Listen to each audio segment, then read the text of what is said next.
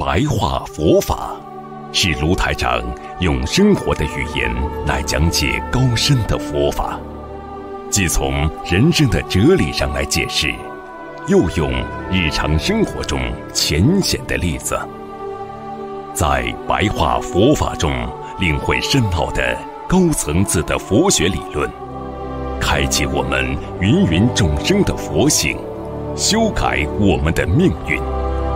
请收看卢台长的白话佛法。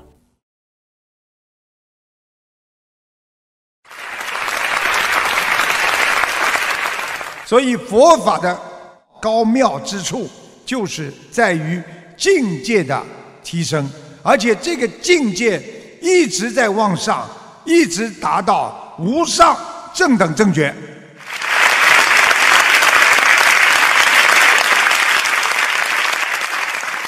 所以佛法真的是啊，让我们啊能够彻底的开悟。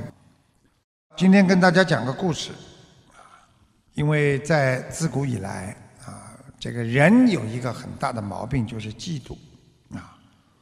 那么嫉妒实际上为什么人都会有呢？因为嫉妒啊，它是为了竞争一定的权益，每个人都为了竞争一点权益。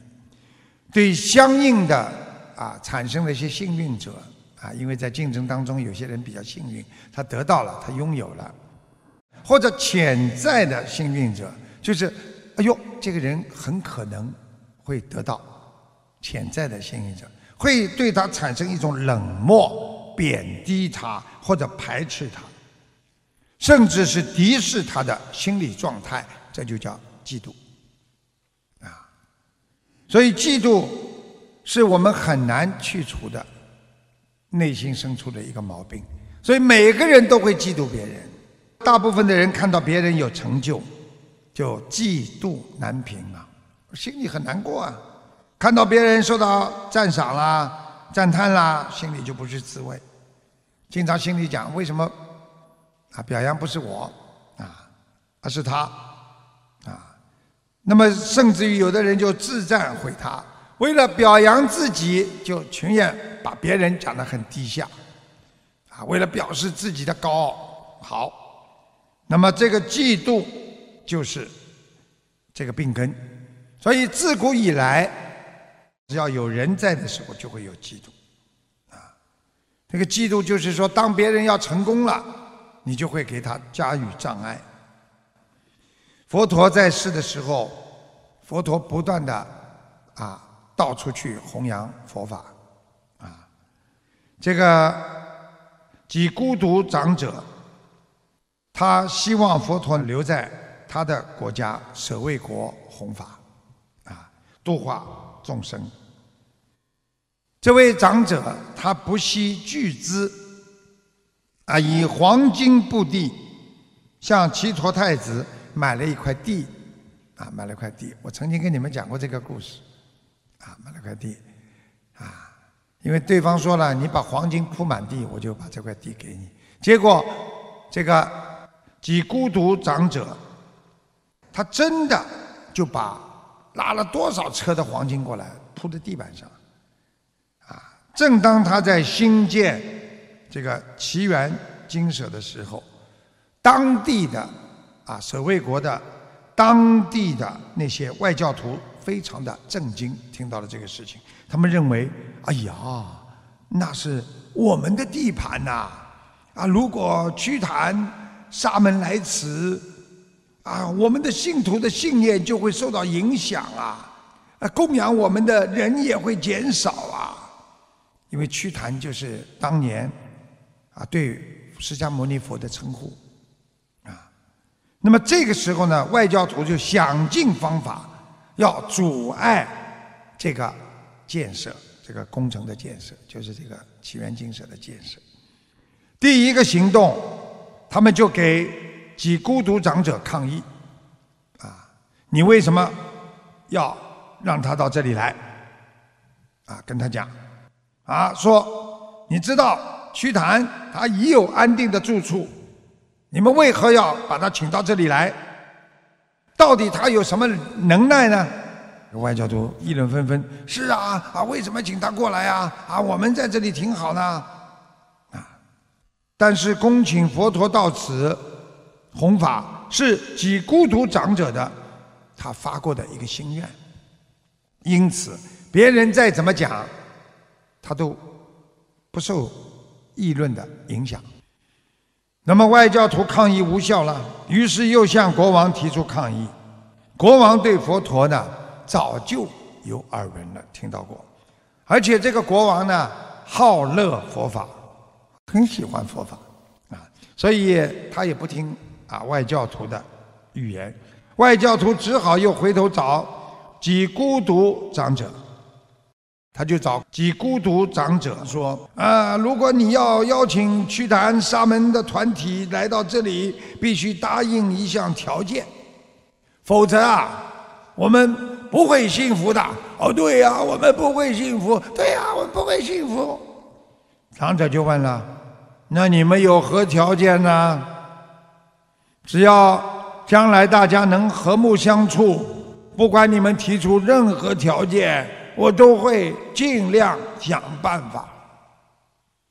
外道众徒就说了：“呃，屈檀沙门座下有一个叫舍利佛，据说他的智慧第一，我们要请他来跟我们较量较量，一比高下。”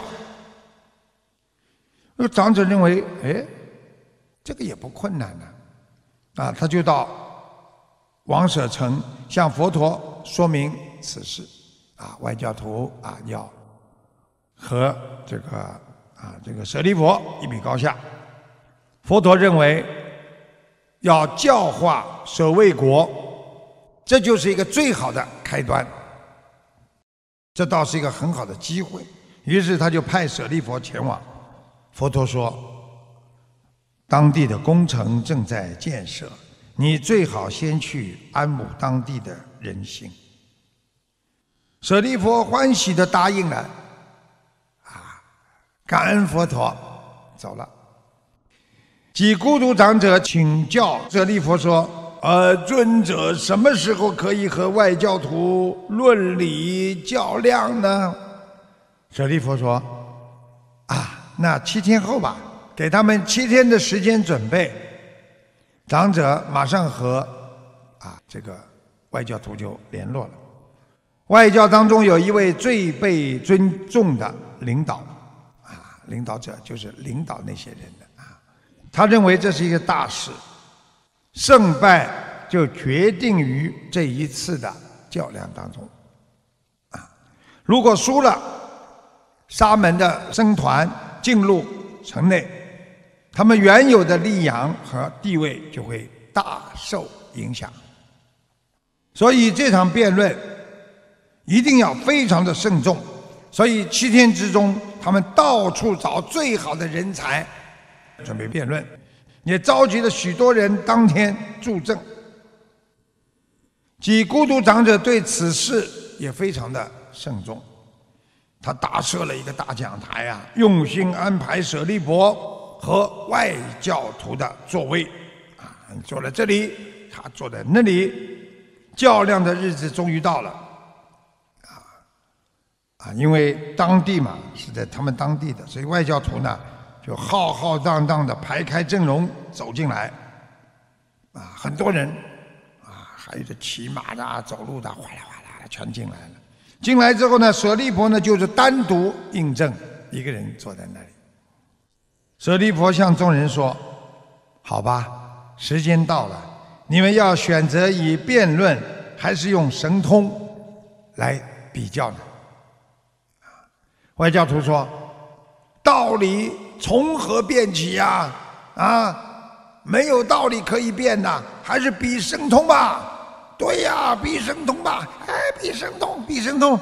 外教徒唰，随即幻化出一片非常美丽的花园，花朵盛开，芳香四溢。舍利弗一看。”哦，他们幻化出一片花园了，马上他咻画出一阵清风，花园里的花摇曳，啊，身姿犹如仙境，可惜没多久，花瓣叶子纷纷的掉落。这一回，外道的教就输了。啊，接着外教徒画出一座清净的祠堂，里面的水清澈见底。舍利弗一看，啊，马上画出一头大象，到清净的水池里去洗澡。大象一翻身滚动，池里的水立即浑浊。这次评分，当然又是外教输了。那时候外教徒非常生气啊，他们画出一条凶恶的九头龙冲向舍利弗。就这么冲过来，舍利弗眼睛一看，立刻画出一只大鹏金翅鸟，它飞翔自在，然后稳稳当当的坐在了九头龙的头上。这时候，外教徒非常的恐慌了，他们认输了，有些人立刻请求皈依。但是也有一部分人顽强的人，他不服气就离开了，啊，那些顽强者仍然要阻碍工程的进行，他们还假装成啊施工的工人，要求长者让他们工作。长者心里有数啊，知道外交徒可能会混入工人群中，于是他就告诉舍利弗，舍利弗说，啊。长者，工程如果想加快进行，当然必须我们要号召更多的工人，好吧？让他们来吧。舍利弗自己亲自在那里守着，啊，做啊监督工作。有一天，舍利弗在大树下看到一群工人来了，这些工人不一般。手里拿着棍子、锄头、铲子等工具，向舍利弗啊气势汹汹的走过来。但不知道为何，突然人人满心疲倦，好像要睡着一般，眼皮都抬不动，挣扎的向前，但是脚步却越来越沉重，不听使唤了。他们累得全部坐在了地上，而且向舍利佛求救。他们知道舍利佛用法力了，舍利佛即向前为他们宣说四谛法。啊，那些工人听了如梦初醒啊，大家都被舍利佛降服，从此工程顺利如期的完成，其数及孤独园。就这么开始了，就是因为有这么一段新建的过程，所以在佛教经典里面才会我们经常看到“如是我闻，一时佛在舍卫国，其数即孤独园”的经文，就是这么出现的。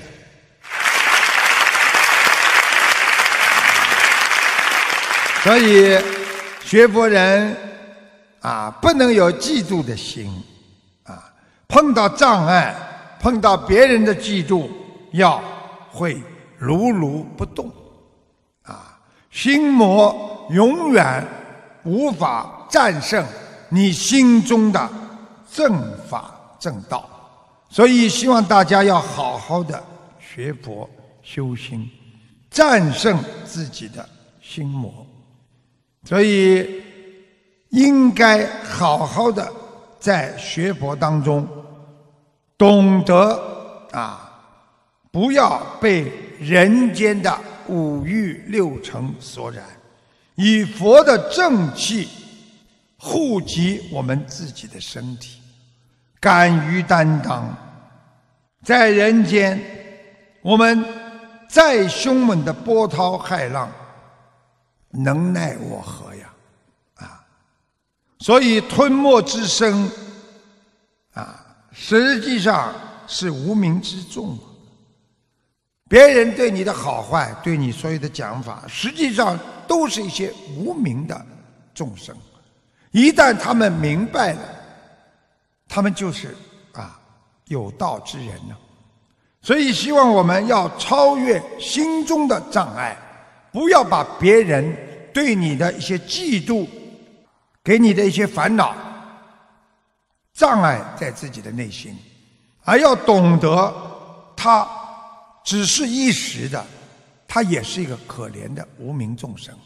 一旦佛法被他们所理解，他们一定会正气浩然，他们一定会像我们一样正气正法，得到最可贵和宝贵的佛法呀！